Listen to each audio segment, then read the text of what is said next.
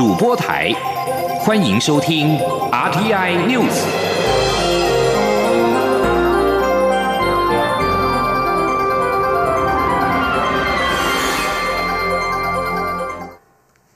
听众朋友您好，欢迎收听这节央广主播台提供给您的 RTI News，我是张顺祥。世界卫生组织 WHO 近期因为排除台湾、忽视台湾疫情示警等事，掀起了争议。驻美代表处政治组的组长赵怡翔，二十八号在一场智库的活动当中，与世卫的官员隔空交战，反驳该官员所称台湾已经有许多参与的机会。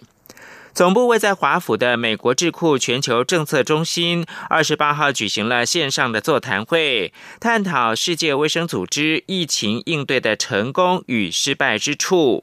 与会人员包括了赵怡翔以及前世卫的顾问费德勒等人。赵怡翔表示，世卫每年不是举办上千场专家会议，也至少有数百场，应该检视每年参加八场是否就足以满足台湾卫生专家的需求，以及相较其他国家，台湾被拒率是百分之七十，是否异常的高？赵怡翔指出。台湾的联络窗口并不在世卫相关的网页上面，导致其他国家没有办法直接跟台湾联系，分享重要的疫情资讯。他举例，二零一七年的时候，有国家只将一名台籍旅客为结核病患同班机接触者的资讯通报给中国，但中国拖延五个月才通知台湾，代表这个机制有缺陷。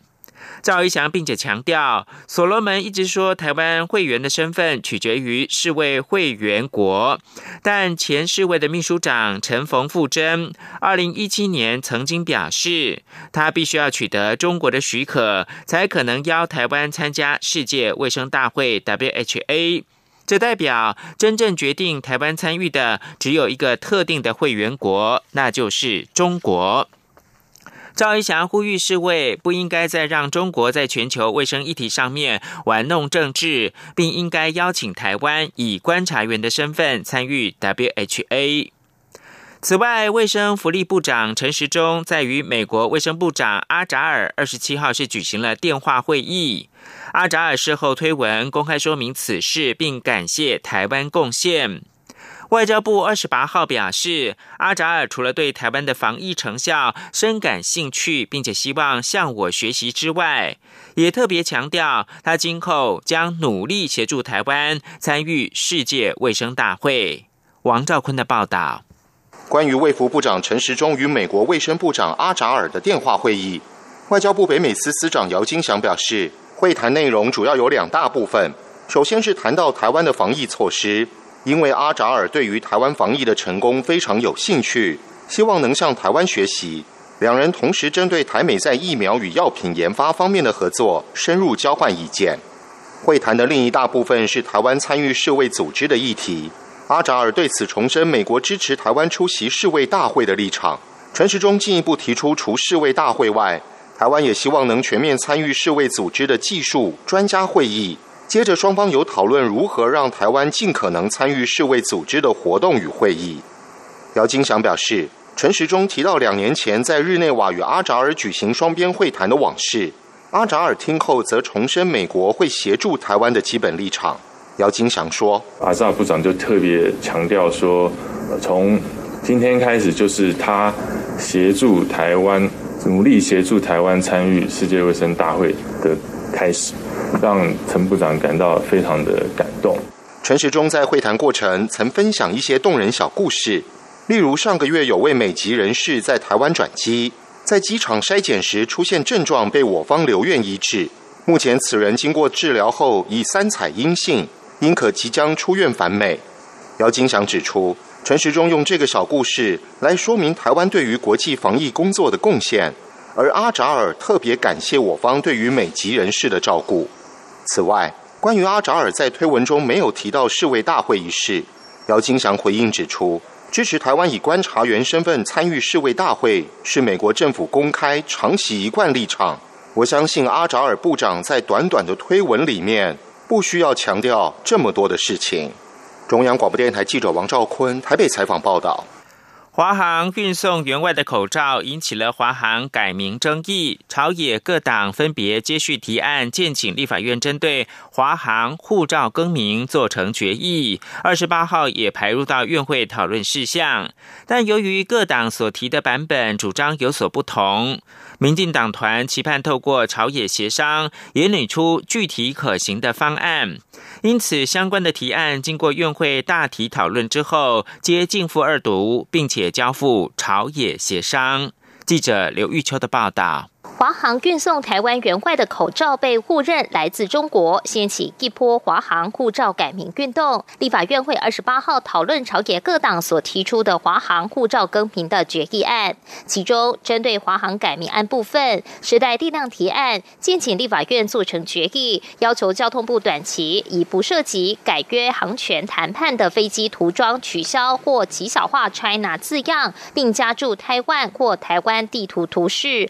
更改。改华航英文译名来推动，中长期则演绎华航证明的各项方案与配套。而民进党团也提案，同样建请立法院决议，要求交通部积极研议提出强化华航之国际识别等相关政策，以避免与中国航空公司混淆的中长期措施。民进党团干事长郑运鹏在院会大体讨论时表示，如何加强台湾设计意向的方式需要更多时间，希望。透过朝野协商出更具体可行的方案，因此相关提案在朝野皆无异议下，进赴二读后交付朝野协商。也希望我们大院可以来同意民进党的提案，民进党党团的提案。那也希望说，我们各个方案上面，我们可以朝野协商，共同来研究交通部跟华华航可行的方案。而针对护照更名案部分，台湾基金立委陈柏伟、民进党立委王定宇等跨党派立委提案，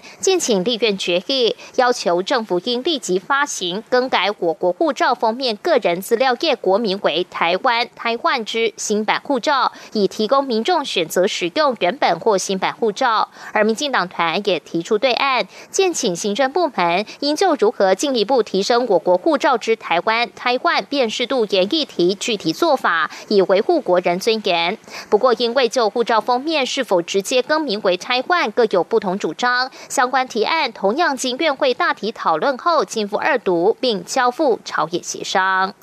张广电台记者刘秋采访报道。六年前的太阳花学运期间发生三二三攻占行政院案，学运领袖魏阳等二十一人被控煽惑他人犯罪等罪。一审当时判决十个人无罪，十一个人有罪。案经上诉，台湾高等法院在昨天二十八号宣判魏阳有罪，处有期徒刑四个月。另外有六名原本在这个部分无罪的被告，也改判二到四个月的徒刑，得一颗罚金，而且可以上诉。台湾高等法院认定魏阳等人当时有以言论或者是文字煽动他人占领行政院。魏阳在不出法院之后表示，这样的判决不止侮辱他们，更是羞辱了成千上万的台湾人。前天记者陈国伟报道。二零一四年三月发生的反两岸服务贸易协议抗争运动，学运领袖魏阳等人在三月二十三号闯入行政院，并在正门前广场静坐抗议。随后共有二十一人被控煽惑他人犯罪、加重窃盗罪、妨害公务、毁损公务等罪。一审当时判决魏阳等十人无罪，其他十一人有罪。案经检方及被告上诉，台湾高等法院二十八号改判被控煽惑他人犯罪的魏阳等七人有罪。处有期徒刑二月到四月，得一颗罚金，均以新台币一千元折算一日。台湾高等法院审判发言人王平夏表示，合议庭认为这七人当时分别以言论或文字呼吁不特定的多数人要以仿效占领立法院的方式来占领行政院，但是行政院当时是设有巨马、蛇龙还有远景戒护，在这种情况下，如果不是以聚集众人强迫暴力的方式，是没有办法达成的。惠阳等七人呢，当时在主观上啊，自然有如此这样三破他人犯罪的一个犯意。那也有这样的行为，那因此构成犯罪。对于这样的判决结果，魏阳强调，当天晚上没有一个人是被煽惑来的。我觉得检察官跟法官把我们看成是一群就是没有自己思考能力、只会从众的暴民，但我觉得并不是这样。我觉得今天的判决的结果倒是其次，最重要、最大的伤害在于他侮辱了当天晚上所有参与那场行动。不只是我们今天这些被告，其实是成千上万的台湾人在那天晚上所做出来的选择被羞辱了。高院合议庭则指出，关于魏阳等人主张的公民不服从或抵抗权的部分，由于我国是民主法治的国家，当时代议政治的机制并没有丧失。纵然国民党籍立委张庆忠将服贸协议送立法院存查的举措，反对者认为有严重的程序瑕疵，但依立法委员职权行使法第六十八条的规定，反对服贸协议送存查的立法委员所属党团仍可透过党团协商来解决此项争议。如果认认为程序有违宪，也可以释宪，且司法院大法官释字第五百九十九号解释，还有创设暂时性处分的机制，也可暂时停止服贸协议的效力。判决也提到，就算相关机制无法解决争议，仍可透过选举由人民做最后的决定，这些都是合法而理性解决争议的途径。高院表示，一审原判决十一人有罪的部分，二审皆维持原判决确定，无法再上诉。魏阳等七人因一审无罪，二审改判有罪，将可上诉。中央广播电台记者陈国伟台北采访报道。对于判决结果，当时的行政院长江宜桦二十八号在脸书以“正义经常迟来，但不会不来”为题发文表示，攻占行政院不是和平示威，太阳花运动更不是公民不服从。太阳花学运二零一四年三月二十三号攻占行政院，高喊退回服贸的主张。江宜桦表示，太阳花群众以油压剪以及铁锹破坏巨马，以人数的优势冲倒警察，以暴力拆毁行政院大楼的门窗，任意的搜刮办公室内的物品，大肆的破坏院内的设施，然后以公民不服从为借口，声称所有的犯罪行为皆为正当的和平示威。江宜桦指出，二零一六年民进党上台之后，立刻撤回所有对太阳花犯行的诉讼，以回报太阳花领导分子对民进党赢得大选的功劳。台北市钱柜 KTV 林森店火警酿无死，钱柜发言人高新华二十八号表示，针对林森店火警罹难者，将再发给家属新台币一百万元，后续还有其他的抚恤金，钱柜并将全额负责伤者的医疗费用。钱柜即日起，除原本因消防安全问题停业的门市之外，所有门市也将暂停营业，为期一个星期。对于钱柜 KTV 台北林森店大火案，台北市的副市长黄珊珊说明稽查时并没有发现施工市府绝无隐匿，但未及时登录是市府的缺失。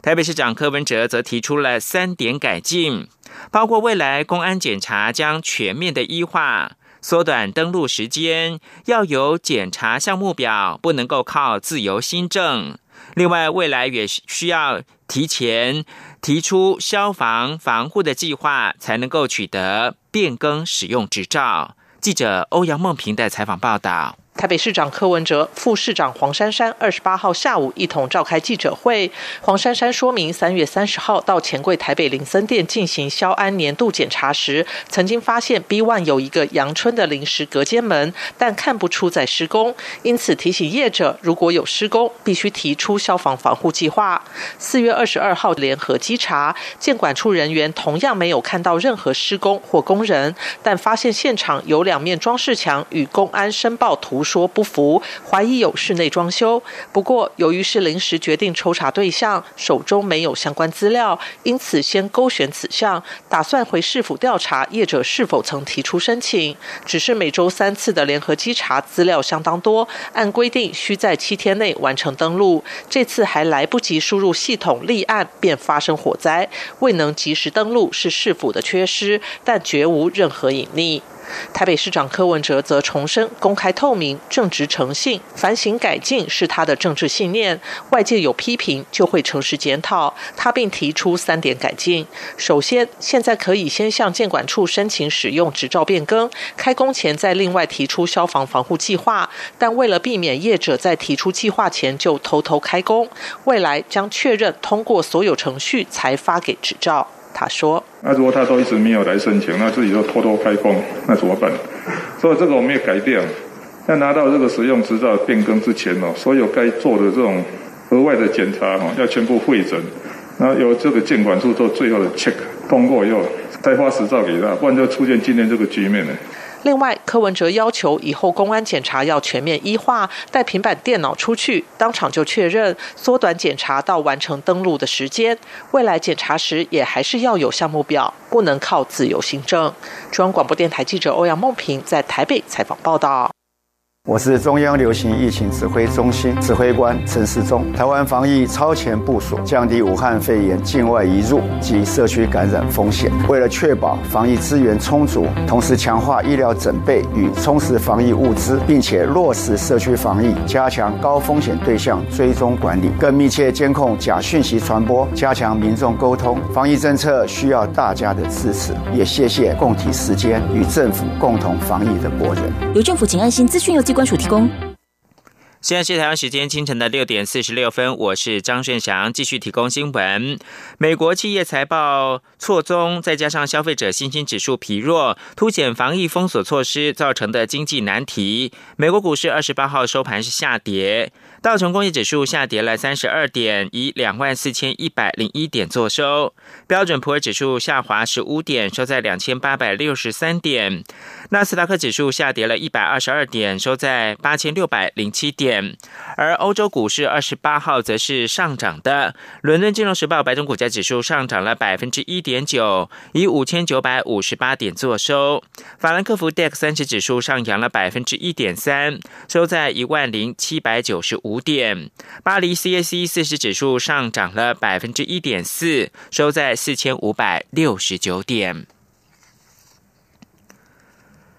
中国航空母舰“辽宁号”等六艘的船舰，二十八号上午通过了冲绳本岛与宫古岛之间的海域，从东海来到太平洋之后，又朝东海返航。这是日本首度观察到中国航舰在这片海域往返航行。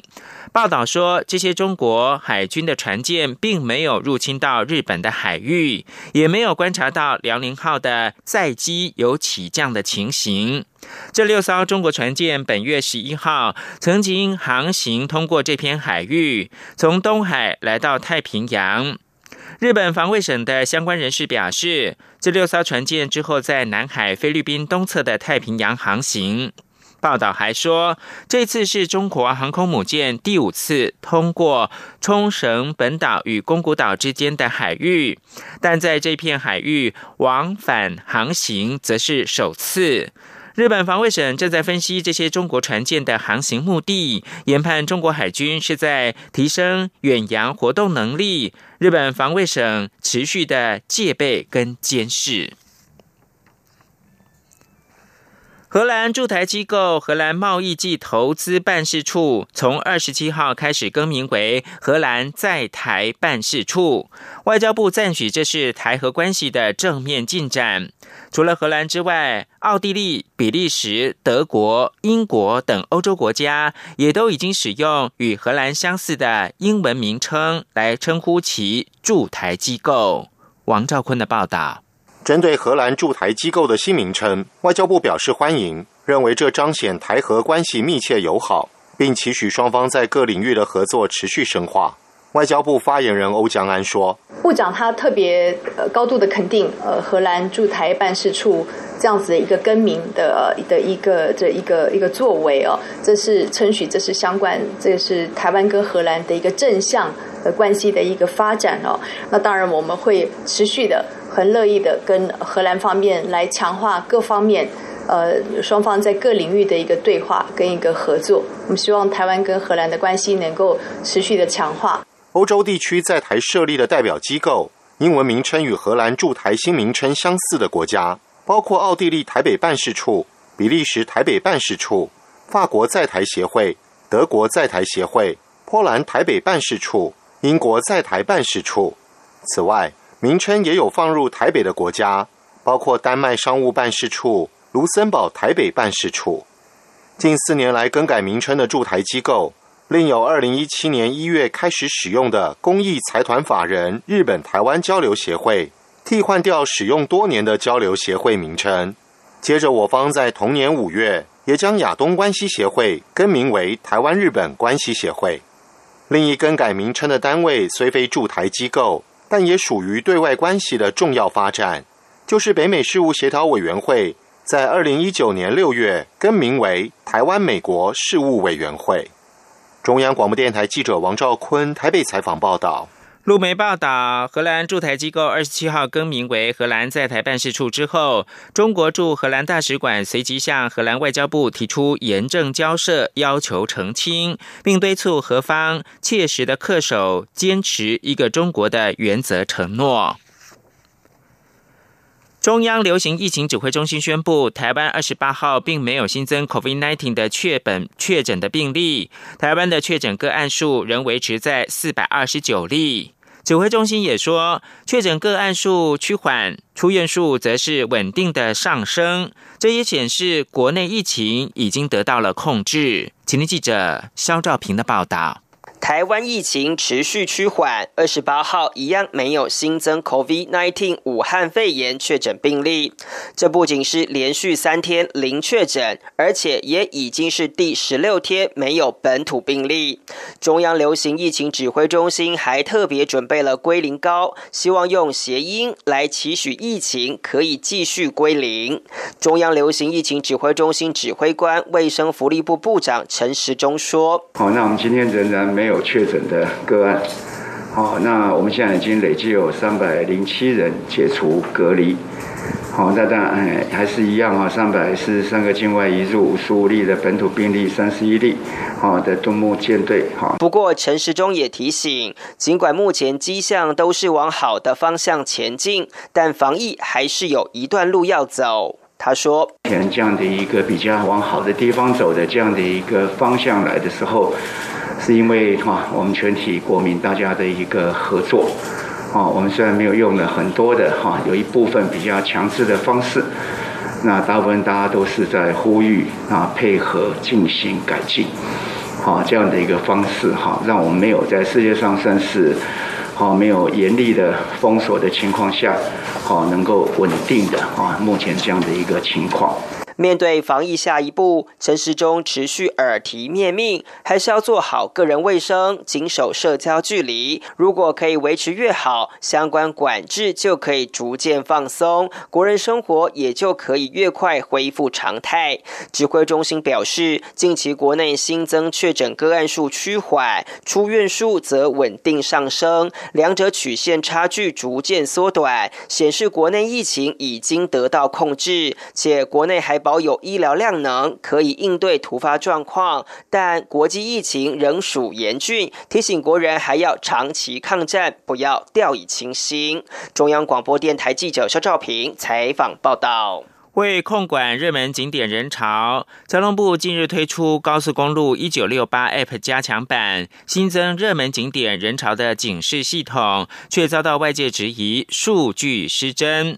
交通部在二十八号表示，主要是没有考量各热点的承载量，已经请提供资讯的中华电信五一廉价之前能够改善。而为了应应五一廉价的可能人潮，内政部次长陈宗彦表示，在全台各国家公园都会实施人流管制，当停车场停放数量达到一半的时候，就会禁止游客再进入。记者刘品希报道。在疫情期间，民众外出游玩大多选择户外空间，全台各地国家公园成为不少人踏青的首选。面对五一连假即将到来，政府采取管制措施，避免人潮过度聚集。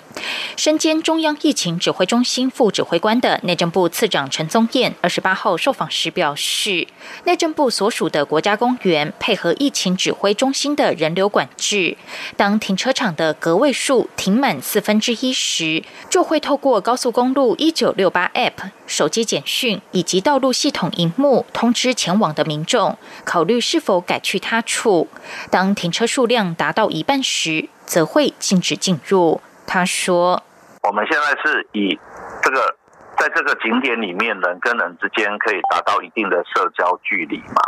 所以我们就不会到停车场全满的状况嘛，所以我们会让停车场达到一半的这样的数量，啊，这样子大家在这个这个国家公园内都可以非常这个轻松安全的在游玩嘛。”陈宗彦指出，四月初就已经开始实施这项措施。本周在玉山国家公园等几个国家公园地区都有陆续启动分流管制措施。这套机制不止在廉价运作，平常的周末也会执行。此外，高雄市长韩国瑜二十七号表示，高雄市府将针对五一连假成立快速反应小组，针对开放区域的风景区，警察会强制执行维持社交距离。对此，陈宗彦说，地方政府采取适当管制措施是好的，如果地方政府能够事前做好规划，而且贯彻执行，应该都能做到管控人流的目标。央广记者刘品熙在台北的采访报道。每年五月，台湾民众申报综合所得税，都可以为国库带来大概新台币一千两百亿元税收。不过，民众常常抱怨家里没有读卡机，报税相当的不方便。因此，今年财政部新增了手机认证以及超商下载查询码的新措施，民众不用再买读卡机，也不需要在上班的时间跑到国税局人挤人。请听记者陈立信鸿报道：使用自然人凭证或是健保卡网络申报综合所得税是很多民众熟悉的报税方式，但必须以实体卡片搭配读卡机使用。没有读卡机的民众还是难免得跑一趟国税局。由于不少民众向国税局反映得使用读卡机的困扰，今年财政部也新增了免读卡机的两项新措施：一是透过台湾行动身份识别服务台湾 FIDO，只要持有。自然人凭证的本国人，透过手机下载 App，并在至台湾行动身份识别网站以自然人凭证登录并完成注册。虽然过程中仍要使用读卡机以及实体卡片，但只需使用一次，往后只要透过手机上的 App 就可以完成报税。这项新措施只适用于国人，外侨人士即使有自然人凭证，目前仍无法使用。至于如果都不想使用到读卡机，外侨人士和本国人也可以。到国内的四大超商，透过自然人凭证或是已注册的健保卡，在超商所提供的多媒体资讯机上，一直搞定取查询码及户号，回家后就可以轻松下载所得及扣除资料，并完成报税。北区国税局税务资讯科基和倪义新说：“只是说，如果你真的家里没有读卡机，你健保卡注册了，就是我刚才说的，你去。”那个四大超商用那边在结算申报期可以拿到一组查询码，这个查询码你。回家进入申报城市，这个时候就不需要读卡机，因为它是查询嘛。由目前正值防疫期间，国税局也呼吁民众尽量透过网络或是在家完成报税。毕竟如果要到国税局申报，还得要遵循一系列的防疫措施。且为鼓励民众在家报税，国税局也推出一系列的奖励活动，像是北区国税局推出最高奖项新台币五万元的商品礼券抽奖活动，中区国税局则是最高奖项六万元现金。中央广播电台记者陈琳信鸿报道。科学期刊《自然》本周将刊登的研究表示，要是中国在得知二零一九冠状病毒疾病具传染性的第一时间就据实以告，全球疫情扩散情况就能够减少百分之九十五。研究还表示，如果中国境内能够提早一个星期、两个星期、三个星期采取防疫措施的话，那么确诊病例数将可以减少百分之六十六、百分之八十六以及百分之九十五。最后提供给您是美国前民主党总统候选人希。拉瑞二十八号在与拜登的直播会议上面正式的表态宣布支持前总统拜登竞逐今年底举行的总统大选。以上新闻由张炫祥编辑播报。